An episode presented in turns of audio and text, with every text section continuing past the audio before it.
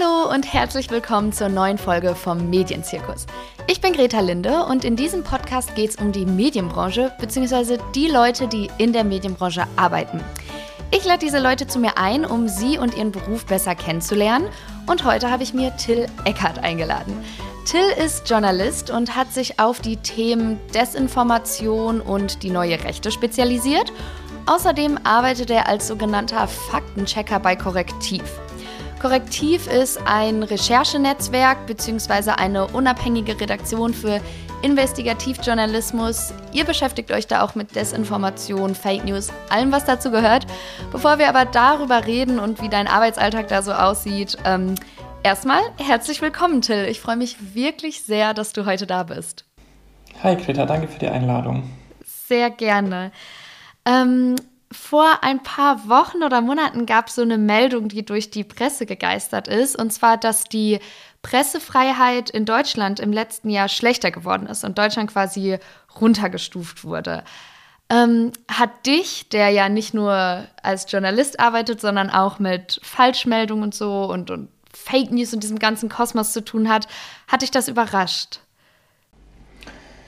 Ich würde gerne ja sagen, es hat mich aber tatsächlich nicht wirklich überrascht. Ähm, vor allem, wie du es gerade sagst, also wenn man sich so ein bisschen mit Falschmeldungen und so beschäftigt ähm, und dazu arbeitet, dann bekommt man natürlich so ganz viel Hass einfach mit, so der im Netz einfach so rumgeistert und, und da fängt es ja meistens dann halt auch an. Ähm, plus dann eben diese steigende Radikalisierung, die wir alle so ein bisschen beobachten konnten ähm, so, die so schleichend immer größer wurde, so im vergangenen Jahr, also so um dies, also so surrounding diese Corona-Demos und so, ähm, konnte man ja dann immer mehr ähm, Bildmaterial sehen, wie dann JournalistInnen angegriffen wurden, live ähm, und ja, deshalb hat es mich dann eher nicht so überrascht. Aber das, das macht es natürlich nicht zu einer schlecht, also einer besseren Nachricht. Also ähm, die ist natürlich trotzdem schlimm, äh, schlimm und, und, und, nicht gut und ähm, besorgniserregend natürlich auch. Mhm. Da kommen wir später nochmal drauf zu sprechen. Jetzt erstmal ein bisschen zu dir und was du überhaupt machst. Du bist ja gar nicht so klassisch in den Journalismus oder in diese ganze Medienwelt gekommen. Du hast kein Abi, du hast nicht studiert. Ähm, du warst bei der Bundeswehr und ich habe geguckt und auf deiner äh, Seite schreibst du, dass du dort auf die harte Weise mitbekommen hast, was du nicht in deinem Leben möchtest und im Nachhinein noch den Kriegsdienst verweigert hast. Was ist damit gemeint, beziehungsweise wie kommt man von der Bundeswehr in die Medienwelt? Mhm. Ja, ähm, das ist so ein bisschen, ähm, also ich glaube, ich fange mal damit an, wie ich überhaupt zum Bund gekommen bin. Ähm, das macht es dann, glaube ich, äh, den Übergang leichter. Das war halt so ein bisschen, also ich war halt so ein bisschen spätpubertär lost, würde ich, glaube ich, sagen. Und ähm, auch in, also ziemlich naiv einfach. Und habe dann, äh, wie gesagt, nach der mittleren Reife versucht, Abi zu machen, habe das dann aber verkackt und ähm, habe dann ähm, versucht, ähm, nochmal ähm, auf dem zweiten Weg dann zumindest das Fachabi nachzuholen habe dann da aber gemerkt, okay, Schule ist gerade einfach nicht mehr. Ich, ich bin einfach dann. Und dann war da halt einer vom Bund und äh, meinte dann halt, ja, könnt ihr euch auch hier verpflichten und dann äh, habt ihr einen sicheren Job und sichere Einnahmequelle und so alles. Und ja, wenn man da eh so ein bisschen durchhängt einfach, dann klingt das natürlich nicht schlecht, ne? wenn, man, wenn man eben so eine, einen sicheren Weg dann einfach hat, wo man weiß, okay, hier bin ich die nächsten Jahre aufgeräumt quasi. Und ähm, ja, dann habe ich das gemacht. Also ich bin dann mit so zwei so Kumpels, ähm, saß ich dann zusammen rum und dann haben wir überlegt und getan und gemacht und haben uns alle drei tatsächlich verpflichtet. Ähm, ich hatte mich für neun Jahre verpflichtet, mittlere Laufbahn und habe dann aber dort einfach ja recht schnell gemerkt, okay, ähm, fuck, what have you done? So, was machst du hier? So, du bist kein Soldat, um Gottes Willen, so. Und ähm, war eigentlich auch immer jemand, der eher so freigeistiger unterwegs war, aber vielleicht auch diesbezüglich jetzt da, wo ich herkomme, da wo ich aufgewachsen bin im Dorf, jetzt auch nicht so immer den ultimativ besten Anschluss immer überall hin hatte, weil ich mich dann, weil ich dann doch irgendwie mit dem Kopf immer abgedriftet bin, immer woanders hin wollte und so und habe mich dann, glaube ich, einfach da so ein bisschen auch dazu Aufgehoben? gezwungen, mhm. Ja, genau, so ein bisschen dazu, selbst dazu gezwungen, irgendwie, okay, jetzt machst du was komplett Strukturiertes, irgendwie sowas, ne, was so richtig, ja, und dann ist es aber, das implodiert natürlich dann irgendwann, wenn du eigentlich äh, als Mensch da ja überhaupt gar nicht so wirklich hinpasst. Und ich habe halt nebenher schon immer so ein Faible für so, ähm, so Blogs und so gehabt und so für Foren. Und ich habe halt ganz viel so in Foren geschrieben und mich da mal ausgetauscht. In so Gaming-Foren waren das hauptsächlich. Und bin dann darüber ähm, zu einem Blog gekommen über so ein Spiel und habe dann da geschrieben. Einfach über so Videospiele und so. Bin dann da über, bin darüber auf so einen Tech-Blog gekommen und habe dann über so Tech-Kram geschrieben, so und das habe ich so nebenher gemacht, also so neben dem Bund so. Und irgendwann habe ich dann halt eben so gedacht, okay, jetzt ist diese Zeit beim Bund für mich endgültig vorbei, weil ich das einfach nicht mehr, wie du ja gerade schon gesagt hast, weil ich das so formuliert habe, ähm, weil ich das einfach nicht mehr, ich konnte es einfach nicht mehr ertragen. Das war für mich einfach zu, ja, zu eng, einfach zu engmaschig, diese Welt. Das ist ja wie wenn du, wenn du in eine Kaserne reinfährst, das ist wie wenn du in so einer hermetisch abgeriegelten Welt einfach dann bist, ne? Und gibt es auch diesen Spruch, du gibst an der, an der, an der Kasernentor, gibst du dein Gehirn ab und wenn du rausfährst, nimmst du es wieder mit. So, das ist vielleicht nicht, das ist vielleicht ein bisschen unfair auch den, den ehemaligen KameradInnen mhm. gegenüber. Ähm, aber es ist tatsächlich im Grunde, so ein bisschen ist es so. Ähm, und, und das lief mir dann einfach irgendwann so gegen den Strich, genauso gegen, genauso wie die ganzen Dinge, die da einfach passiert sind, ähm, in Afghanistan, ähm, in den Einsätzen. Ich habe mit KameradInnen gesprochen, die im Auslandseinsatz waren und gemerkt, okay, das, das ist überhaupt nicht mein Ding. Habe mich dann ähm, ähm, für drei Wochen habe ich mir Urlaub genommen und habe mich beim Praktikum beworben bei der Zeitung, bei einer lokalen, ähm, bei mir in der Gegend, äh, bei der Schwäbischen Post in Aalen. Und es hat mit gut Glück, das hat einfach geklappt. Ich konnte da Praktikum machen und konnte da einfach im Praktikum schon total viel schreiben ähm, konnte schon Aufmacher schreiben in der ersten Woche irgendwie. Ähm, und es hat sich irgendwie gezeigt, okay, da passe ich irgendwie sehr gut rein. Und danach ähm, hieß es dann von der Chefredaktion, dass man mir halt gerne ein Volo anbieten würde. Und dann war das natürlich für mich dann klar. Dann ist das jetzt der Weg. Dann habe ich geguckt, dass ich rauskomme, so schnell es geht aus, äh, beim Bund. Wie gesagt, Kriegsdienstverweigerung gemacht. Ähm, und und habe dann drei Monate später, habe ich dann angefangen bei der Zeitung, mein Volo. Mhm. Und genau, so bin ich ja. quasi aus dem Bund in den Journalismus. Und dann hast du ja auch noch fürs Handelsblatt und äh, die Z unter anderem, oder Z, einfach nur, wie auch immer, äh, und Zeit Online geschrieben. Und dein Thema sind ja vor allem Desinformation und neue Rechte. Und das ist ja jetzt nicht unbedingt so das leichteste Thema, äh, was man sich aussuchen kann. Wie kam es dazu oder warum hast du dich dafür entschieden? Das ist eine total gute Frage. Ich glaube, ich habe mich nicht aktiv entschieden. Ich glaube, ich habe, ich bin irgendwie so dazu einfach gekommen. Also, oder beziehungsweise ich hatte schon immer so ein Interesse oder eine Faszination dafür, für Menschen, die derart in eine Ideologie abdriften, dass sie ähm, ne, alles um sich rum oder gar keinen Fortschritt mehr, äh, gar keine Progression mehr irgendwie haben wollen, sehen wollen, sondern sich da echt in so eine total düstere Gedankenwelt da zurückziehen. Da hatte ich einfach eine Faszination dafür. Also so wertfrei, ne? Einfach nur faszinierend mhm. fand ich das.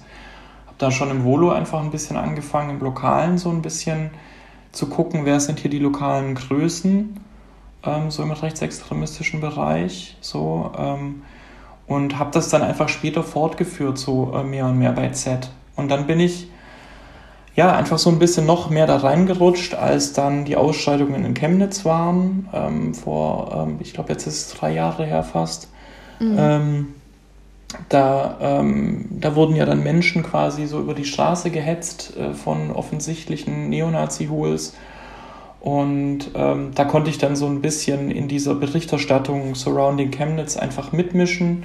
Ich habe eins dieser, ähm, ein, ein, einen dieser Menschen gefunden, oder auswendig machen können, der da wegrennen musste in einem dieser Videos, die da kursierten, wo dann später der Hans-Georg Maaßen meinte, das sei irgendwie Desinformation, dieses Video. Ähm, und ich konnte dann zusammen mit den KollegInnen bei Zeit Online dann halt eben widerlegen, dass das halt eben nicht Desinformation ist, sondern dass das Video ist da und da entstanden. Wir konnten die Handydaten auslesen, wir hatten die Opfer, also wir hatten Opferperspektive. Ja. Und ähm, genau, und so, so bin ich dann so schleichend so dazugekommen und so diesen, und da, da waren ja dann, kamen ja dann beide Sachen so zusammen, Rechtsextremismus und Desinfo. Und dann bin ich bei Korrektiv gelandet, so ähm, ein halbes Jahr später, im Faktencheck-Team, mhm. wo wir uns ja jetzt hauptsächlich mit Desinfo und so beschäftigen. Ja, zu Korrektiv komme ich gleich. Ich habe mich gefragt, ob deine Zeit beim Bund dir vielleicht irgendwo äh, geholfen hat, beziehungsweise laienhaft gesagt, kriegt man ja immer wieder mit so, mh, hm, tendenziell sind oder ist der Anteil an rechten Leuten beim Bund eher höher, ohne dass ich da jetzt jemandem was unterstellen will, aber da gibt es ja auch einfach ähm, immer wieder Fälle. Hat dir das irgendwo geholfen, da irgendwas zu verstehen oder einen Zugang zu finden oder irgendwie äh, jetzt an einem Kontaktnetzwerk oder was auch immer? Oder betrachtest du das so beides völlig getrennt voneinander, dieses Journalismus und das Bundding? Nee, gar nicht. Und auch das ist eine ganz wunderbare Frage, weil ähm, das was ist, mit dem ich mich auch hin und wieder beschäftigt habe, sodass ich dieses, diese ganze Zeit beim Bund gar nicht so unfassbar negativ immer framen möchte, sondern dass die mir natürlich auch ein bisschen was mitgegeben hat. Und was du gerade meintest, also im Umgang damit, ähm, Zunächst mal will ich ganz kurz differenzieren. Ähm, beim Bund und da, wo ich auch war, ich habe nicht ausschließlich nur rechte Menschen da kennengelernt. Es gibt ganz viele auch coole Menschen, die ich da kennengelernt habe. Nette Menschen, liebe Menschen, ähm, aber durchaus sehr viele Menschen, die so konservativer ticken. Mhm. Ähm, und da gibt es dann aber tatsächlich auch, und das habe ich auch live dann eben miterlebt, die Abstufung hin bis ins Rechte rein. So, ich definitiv Sexismus erlebt, sehr viel. Ähm, KameradInnen wurden sexistisch angegangen. Ich habe definitiv Rassismus erlebt, auch durch Vorgesetzte. Aber du hast jetzt ja beim Bund eine spezielle Situation. Du musst ja quasi mit den Menschen musste leben und umgehen, mhm. musste klarkommen oder musste irgendwie, und selbst wenn es da die Vorgesetzten sind, musste er irgendwie ne, so ein bisschen deal with it. Und das hat mir natürlich auch jetzt geholfen, auch bei den Recherchen, die ich jetzt eben so mache in dem Bereich. Also wenn ich mich jetzt da mit Quellen treffe oder mit Quellen spreche, die halt eben aus der Szene sind oder aus der erweiterten Szene, dann hilft mir das natürlich, weil ich da halt einfach eine, eine andere Gelassenheit dann auch habe dabei, die es in solchen Gesprächen vielleicht halt auch einfach braucht. So. Ähm, also diesbezüglich hat mir das bestimmt ein bisschen was geholfen, ja. Mhm. Um jetzt zu Korrektiv zu kommen, was du ja schon angesprochen hast, du arbeitest als Faktenchecker. Erstmal, was macht man da überhaupt? Oder wie können sich das jetzt Leute, die vielleicht nicht mit dieser Bubble zu tun haben, vorstellen? Wie entscheidest du, was du überprüfst? Wie überprüfst du das? Ähm, wie sieht so ein Arbeitsalltag aus, falls du das überhaupt hast? Hm. Ähm, ja, also ich glaube, zunächst ist mal wichtig zu verstehen, dass ähm, wir in unserem Team jetzt nicht hergehen und irgendwie so sind wie die Dokument Dokumentation vom Spiegel oder so, dass wir unsere eigenen Medienberichte oder eigene Recherchen irgendwie so durchprüfen, so im Hintergrund. Und ähm, wir prüfen auch nicht in erster Linie andere Medienberichte, sondern wir debunken eigentlich äh, Falschbehauptungen im Netz und in sozialen Netzwerken. Ähm, also eben Zeug, das irgendwie durch Telegram kursiert, WhatsApp kursiert, all diese Dinge, die wir jetzt alle auch, glaube ich, so ein bisschen schmerzhaft in der Pandemie miterleben mussten, die unsere Eltern gekriegt haben oder, oder im Bekanntenkreis kursiert sind, Facebook-Beiträge, diese Share-Pics, ähm, das ist so ähm, das Zeug, das wir bei uns ähm, auf den Schreibtisch kriegen. Und wir arbeiten da ähm, mit verschiedensten Tools, um eben überhaupt mal so ein Monitoring machen zu können. Also was kursiert überhaupt. Das rangiert von einer Partnerschaft, die wir haben mit Facebook äh, oder eine Kooperation, äh, wodurch wir da so ein Tool zur Verfügung ges äh, gestellt bekommen und können da. Dass ihr ähm, quasi seht, was gerade abgeht, was die Leute bewegt, genau, was die teilen. Mhm. Das ist so eine Mischung aus Algorithmus und die Leute melden. Dann haben wir aber auch ein eigenes Tool gebaut, wo, womit Menschen quasi einreichen können. Also gerade so Dark Social Sachen ist ja immer ganz wichtig, also weil wir haben da keinen Zugang auf WhatsApp-Chats. Und was auf WhatsApp, äh, da müssen uns die Leute halt quasi das halt einreichen, da sind wir darauf angewiesen. Und ähm, das ist so unsere Monitoring-Basis. Und der Tag beginnt damit dann auch, dass wir ähm, um 9.30 Uhr aktuell ähm, startet unser Tag und dann sind wir alle so eine halbe Stunde lang am Monitoren, am Suchen. Das ist so ein bisschen aufgeteilt. Die eine Person macht ein bisschen mehr Facebook, die andere guckt sich die Mail-Einreichungen an, die nächste Person guckt sich WhatsApp an, Telegram. Und dann kommen wir zusammen zu einer Konferenz, sprechen einmal durch, was haben wir so gesehen und verteilen dann so ein bisschen, okay, ähm, wer macht jetzt was? Und das äh, machen wir so ein bisschen nach da haben wir uns Relevanzkriterien gegeben, ähm, also wie viral ist was, wie oft wird es geteilt, äh, wie gefährlich ist es möglicherweise auch, ähm, oder werden vielleicht Einzelpersonen oder Menschengruppen ähm, diffamiert oder angegriffen dadurch, das ist für uns auch sehr wichtig. Ähm, und dann ähm, gehen wir alle so schon direkt eigentlich ans Werk und prüfen dann ähm, oder, oder, oder recherchieren dann die Fakten zu dem jeweiligen Thema und das kann ganz unterschiedlich ablaufen. Also je nachdem, was man, was man eben vorliegen hat. Ähm, während Corona. Das heißt, mhm, ja. Das heißt, es läuft von Zitat überprüfen im Sinne von, keine Ahnung, ach, hat Annalena Baerbock das jetzt wirklich ja. gesagt, äh, bis hin zu, weiß ich nicht, manipulierten Videos und das Original finden? Oder wie genau, kann man das, sich das vorstellen? Genau, das sind zwei Möglichkeiten, die, ähm, die durchaus, die wir durchaus sehen, aber dann auch eben so äh, sehr, sehr kleinteilige Dinge äh, während der Corona-Pandemie beispielsweise. Masken sind, in Masken sind Giftstoffe enthalten. Ähm, Impfungen machen unfruchtbar. Und jetzt muss man sich aber ja mal überlegen, in, damit wir sowas überhaupt widerlegen können, Impfungen sind unfruchtbar, musst du hergehen und musst verstanden haben, erstens mal, was Impfungen sind, zweitens mal, wie dein Immunsystem funktioniert, drittens mal, was die überhaupt tun in deinem Körper. Sprich, das ist ja teilweise dann eine Recherche, die ist gar nicht mehr so leicht zu machen, einfach so für, für Menschen so einfach so im Netz, sondern das ist dann tatsächlich journalistische Arbeit. Ähm, und wir haben uns auch deshalb im letzten Jahr, muss man sagen, eigentlich zu einer Wissenschaftsredaktion entwickelt weil wir ganz viel von diesen sehr krass wissenschaftlichen Themen machen mussten. Also PCR-Test, wie funktioniert der, wann schlägt der an? Und ähm, da muss man ja die ganzen Spezifika muss man verstanden haben von diesen ganzen Sachen, sonst können wir uns nicht hinstellen und sagen, die Behauptung ist falsch.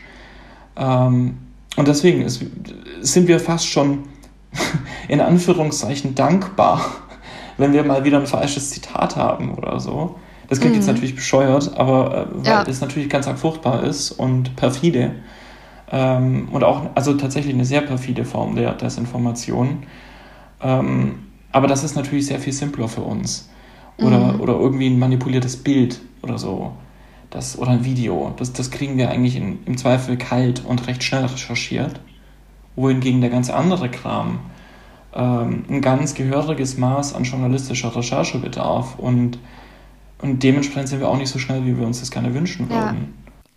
Wenn du jetzt sagst, ihr kriegt das relativ schnell kalt ähm, oder seid bei den anderen Sachen nicht so schnell, was passiert denn dann, wenn ihr das widerlegen konntet? Also gut, ihr könnt dann irgendwie zeigen, okay, so und so war die Rede von der und der Politikerin oder dem Politiker wirklich, aber ähm, jetzt sowas wie zum Beispiel Impfen macht unfruchtbar, wurden in der Zwischenzeit, bis ihr das widerlegt habt, ja wahrscheinlich schon 10.000 Telegram-Nachrichten genau damit verschickt. Wo stellt ihr euch hin oder wie sagt ihr dann so, ey Leute, das ist aber so und so? Hm. Ja, ähm, also zunächst mal schreiben wir natürlich einen ganz normalen Artikel, das ist quasi das Fundament, ähm, und haben dann da ähm, eine Bewertungsskala auch, nach der wir quasi, das, das reicht von richtig über teilweise richtig, über fehlender Kontext, über falscher Kontext bis hin zu teilweise falsch, ähm, größtenteils falsch oder ganz falsch oder sogar frei erfunden. Das heißt, wir haben uns da ähm, gemäß der Vielfalt der Desinformation auch ähm, vielfältige Bewertungsmechanismen überlegt, äh, einen Mechanismus überlegt. Und ähm, Diesbezüglich bewerten wir dann ähm, diese Checks oder, oder diese, diese Behauptungen und schreiben erstmal diesen Artikel. Durch diese Facebook-Kooperation sind wir jetzt in der Lage, ähm, auf Facebook ähm, diesen Faktencheck dann auch anzuhängen an den jeweiligen Posts ähm, und auch bei Instagram, die gehören ja zusammen. ähm, wodurch dann, so sagt das Facebook, die Reichweite eingeschränkt wird von diesen Postings. Und zwar so weit, dass sie kaum mehr auftreten im Feed. Ähm, insofern können wir da schon mal punktuell wirken auf Facebook. Ähm, zusätzlich arbeiten wir natürlich mit Google. Wir gucken, dass wir vernünftig äh, SEO-optimiert arbeiten. Wir arbeiten mit Claim Review. Das ist so ein separates Google-Markup, das man eben als Faktencheck-Organisation sich besorgen kann. Und dadurch werden Faktenchecks, wenn wir sie da eintragen, bei Google recht weit oben angezeigt. Wenn du jetzt beispielsweise hergehst und sagst, ähm, oder jetzt mal Beispiel, du kriegst ähm, von irgendjemandem geschickt eine Behauptung über Claudia Roth, dass die ähm, XY gesagt hätte in ihrer Vergangenheit und du machst jetzt diesen Schritt und googelst, ähm, dann kriegst du in der Regel unseren Faktencheck recht weit oben dazu angezeigt, wenn wir einen dazu gemacht haben. Das sind also zum Beispiel mal so zwei Mechanismen, dass wir halt gucken, okay, wir werden etwas prominenter angezeigt, mhm. aber letztlich ist es so, wie du sagst. Es ist ein Uphill-Battle, ähm, es ist ein Windmühlenkampf auch tatsächlich, es, ist, es hört nie auf und wir alleine können das Problem der Desinformation nicht lösen. Das geht nicht. Wir können ähm, punktuell wirken, wir können die viralsten Dinge, die wir so sehen und die wir kapazitativ halt eben die Bank bekommen, die Banken, ähm, können dadurch vielleicht ein bisschen den Menschen auch Media Literacy beibringen. Also wir versuchen in unseren Checks auch zu schreiben oder darzustellen, wie wir das gecheckt haben. Deswegen sind die auch sehr oft sehr nüchtern und auch nicht schön geschrieben, weil es ganz pragmatisch darum geht, so haben wir das mhm, getan. So und, und so und so, es, ja. Ja. Mhm.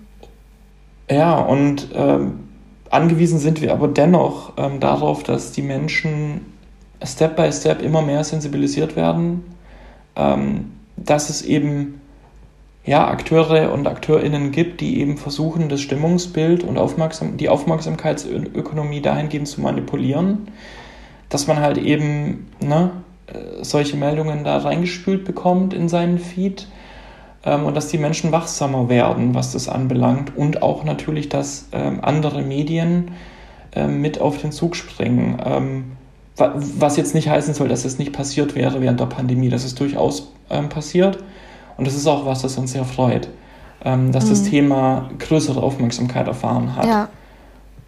Ja, weil es ja. so brutal offengelegt wurde, irgendwie auch durch diese ganzen. Oh Telegram-Gruppen. Mhm. Mir sind gerade zwei, zwei Fragen dazu eingefallen. Erstens, du hast ja erzählt, ihr arbeitet ne, mit Facebook bzw. Instagram da zusammen und man sieht ja inzwischen auch, dass wenn irgendwer ein Bild postet und dann dieser Ich habe mich impfen lassen Sticker ist drauf oder wenn irgendwo in einem Infopost das Wort Covid oder so vorkommt, hat man ja unten wie so eine Art Banner und direkt die Möglichkeit, irgendwie da drauf zu gehen, um irgendwelche Corona-Informationen oder Infos übers Impfen zu bekommen. Das heißt, da wird irgendwie was gemacht.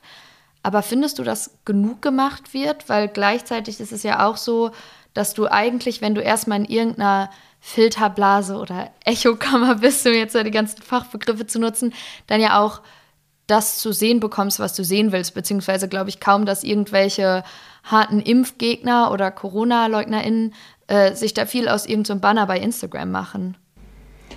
Das ist ein richtiger und guter Punkt und es ist genau wie du sagst und da beißt sich dann auch die Katze in den Schwanz irgendwann, ähm, weil natürlich kann jetzt Facebook hergehen und hat da dieses Fact-Checking-Programm gestartet beispielsweise oder natürlich kann jetzt auch äh, YouTube hergehen, das machen die ja auch mittlerweile und blenden da unten so einen Hinweis ein, hier findest du Infos. Aber es ist natürlich, wie du sagst, im Zweifel, wenn du dich in einem gewissen Kreis bewegst und äh, wenn du auch schon, sage ich jetzt mal, gedanklich ähm, auf eine gewisse Art und Weise gepolt bist, dann erreicht dich das natürlich nicht mehr so. Der interessiert dich ja auch gar nicht mehr. Ähm, vermutlich tust du es dann sogar noch irgendwie abschütteln oder, oder ignorierst es dann. Und ähm, ja, deswegen ist natürlich ähm, es immer noch so, dass nicht genug getan wird, um, also wenn wir über das große Problem Desinformation sprechen, ja dann müssen wir ähm, auch über das Problem der Echokammern sprechen, dann müssen wir über Filterblasen sprechen.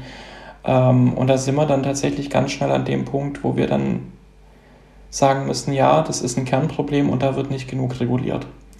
Und ähm, da muss sehr viel mehr gemacht werden, ähm, als es bisher getan wird und als auch aktuell in der Debatte ist. Also wenn man sich mal ein bisschen anschaut, über was beispielsweise im Digitalausschuss im Bundestag gesprochen wird, ähm, dann redet man irgendwie seit Jahren irgendwie über NetzDG und das ist irgendwie das einzige Thema und man fragt sich so ein bisschen, mm, okay, ähm, das Internet wird aber gerade so ein bisschen mehr wie so zum Wilden Westen und da wird nicht genug die Strafbarkeit umgesetzt, es wird nicht genug ähm, ne, geguckt, ähm, wo kann man äh, gegebenenfalls einschränken, wo muss man gegebenenfalls sagen, okay, das ist nicht äh, gegebenenfalls, so wie der öffentliche ja. Raum halt eben auch eingeschränkt ist. Nicht ähm, straffrei ist, ja.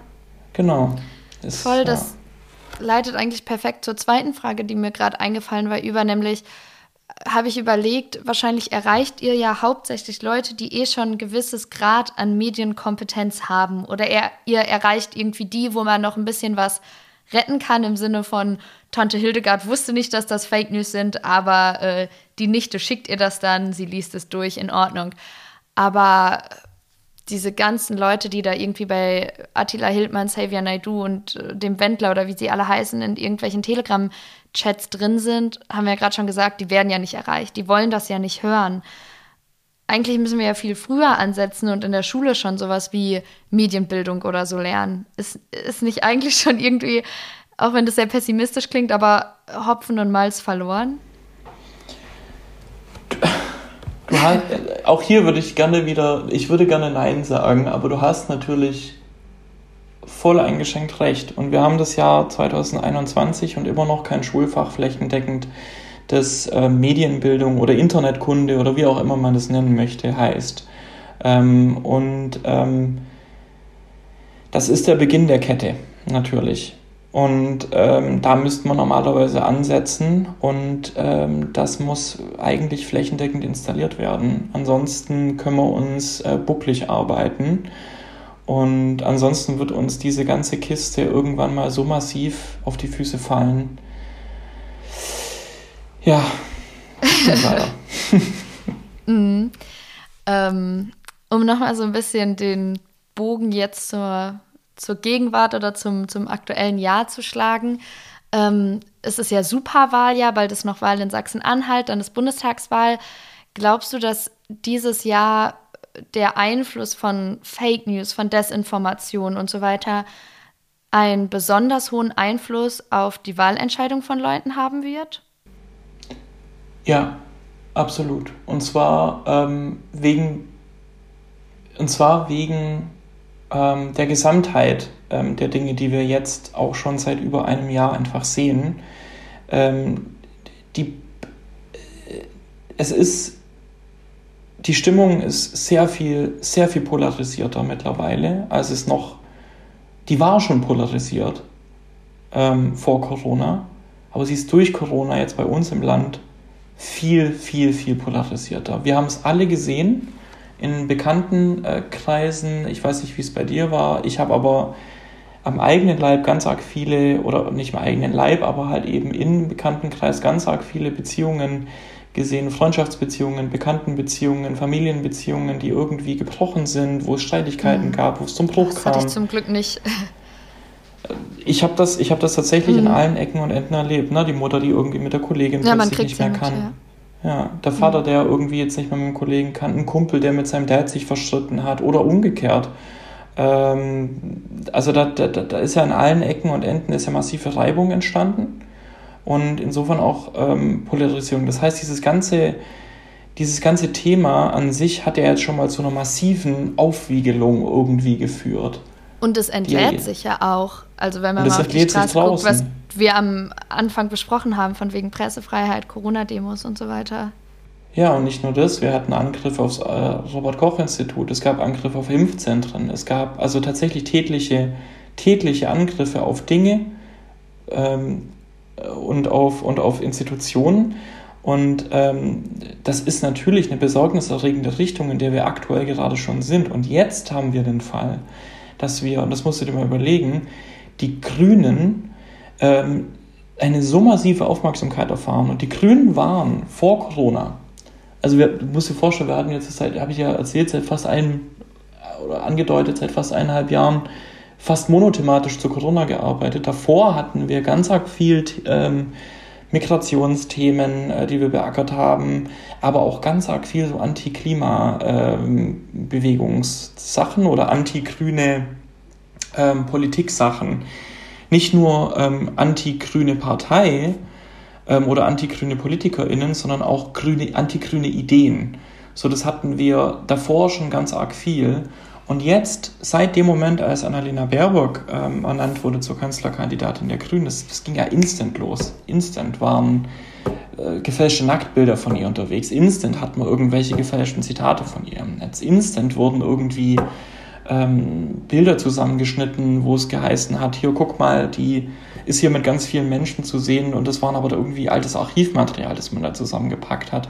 Also es ging ja sofort los, ähm, so wir jetzt schon wieder ich will nicht sagen monothematisch grüne Themen beackern, aber ganz arg viele ähm, Themen beackern, die damit zusammenhängen. Und ähm, deswegen glaube ich, dass diese Gesamtheit, also alle, alle, alle diese Puzzlesteine zusammen dazu führen und, und ähm, also dass die Wahl auf eine Art und Weise beeinflusst ist durch mhm. Desinformation als Ganzes. Gerade. Ja. Ja. Mhm. Bevor wir jetzt so pessimistisch oder so, so ähm, hart aufhören, hast du vielleicht irgendwie eins, zwei Tipps, die man den ZuhörerInnen noch so an die Hand geben kann, wenn man irgendwie so ein Sharepick geschickt bekommt und nicht sicher ist, ob das stimmt oder irgendwie merkt, okay, hier im Familienchat schickt Onkel Heinz aber ein bisschen komische Sachen. Hm, absolut. Ähm, ich glaube mal, der erste Punkt ist, ähm, darauf zu achten, ob ähm, das seriös aussieht. Wirkt das seriös? Wenn es nicht seriös wirkt, und damit meine ich, ähm, haben wir da Rechtschreibfehler drin, ist da irgendwie ähm, das Format krumm, ist es irgendwie hässlich zusammengebaut, das heißt hässlich zusammengesetzt, ähm, ist es total alarmierend formuliert oder emotionalisiert mich das auf eine Art und Weise richtig krass? Also macht es mir irgendwie Angst oder so? Dann Alarmglocke an, und dann würde ich ähm, dazu raten, ähm, zu googeln und würde äh, mal schauen, ob es ähm, denn dazu möglicherweise seriöse Medienberichte gibt oder es möglicherweise Behörden gibt, die dazu Informationen rausgegeben haben. Ähm, das wären mal so die zwei Sachen, die ich äh, mal tun würde. Und ähm, zu dem letzten Punkt, den du gerade meintest, ähm, es ist wichtig zu ähm, sensibilisieren, sein Umfeld zu sensibilisieren, dass das, dass das passiert, dass dieses äh, Zeug im Umlauf ist ähm, und dass man auch je nach Kapazität, Energie, ähm, Haushalt und Kraft ähm, Gegenrede ähm, betreibt und eben sagt, stopp mal, das ist nicht ganz korrekt. Hier ähm, habe ich das und das dazu gefunden. Das ist dann möglicherweise ein Faktencheck oder, oder ein anderer Medienbericht oder so dazu wo du sagen kannst, guck mal, hier habe ich Kontext. Hier habe ich mehr Kontext dazu und ich ähm, finde, den hast du hier gerade außer Acht gelassen und so entsteht ein schiefes oder irreführendes Bild. Und ähm, ja, dann wird man vermutlich in eine Diskussion treten, aber ich bin ähm, mehr und mehr der Meinung, dass es gerade im Bekannten- und Freundes- und Familienkreis sehr wichtig ist, die Diskussion nicht zu scheuen. Weil wir haben alle einen begrenzten Wirkradius einen Wirkkreis. Und wenn wir da nicht versuchen zu wirken, dann können wir es nirgends. Und da können wir es am besten. Und das kann man auch liebevoll machen. Man muss die Leute auch nicht wegschlagen. Man kann auch sagen, hey, wir, wir sind nach wie vor FreundInnen, wir sind nach wie vor, ne? Aber das ist Blödsinn oder das ist so und so und das ist da nochmal drüber quatschen. Mhm. Okay, cool. Ich finde, das war ein gutes Schlusswort. Ich hoffe, die Leute können vielleicht irgendwie was daraus mitnehmen. Vielen, vielen Dank, dass du da warst. Ich fand es super interessant, mit dir zu reden. Gleichfalls. Vielen lieben Dank, Rita. Danke. Tschüss. Ciao. Vielen Dank fürs Zuhören. Ich hoffe, dass euch diese Folge vom Medienzirkus Spaß gemacht hat und wie ich eben schon meinte, ihr vielleicht auch was mitnehmen konntet. Ich verlinke euch Korrektiv und Sachen, die Till so macht, auf jeden Fall in den Show Notes, damit ihr da nochmal nachsehen könnt, wie ihr mit Fake News umgeht, wie man richtige von falschen Fakten oder naja, Nachrichten unterscheiden kann und so weiter. Also schaut da gerne rein. Und ansonsten abonniert den Podcast auf Instagram unter medienzirkus-podcast, folgt auf der Streaming-Plattform eures Vertrauens, lasst ein Like, Kommentar, was auch immer da, ihr kennt das Spiel. Und ansonsten schaltet doch nächsten Donnerstag wieder ein, denn dann gibt es schon die nächste Folge. Danke fürs Zuhören, bleibt gesund und tschüss.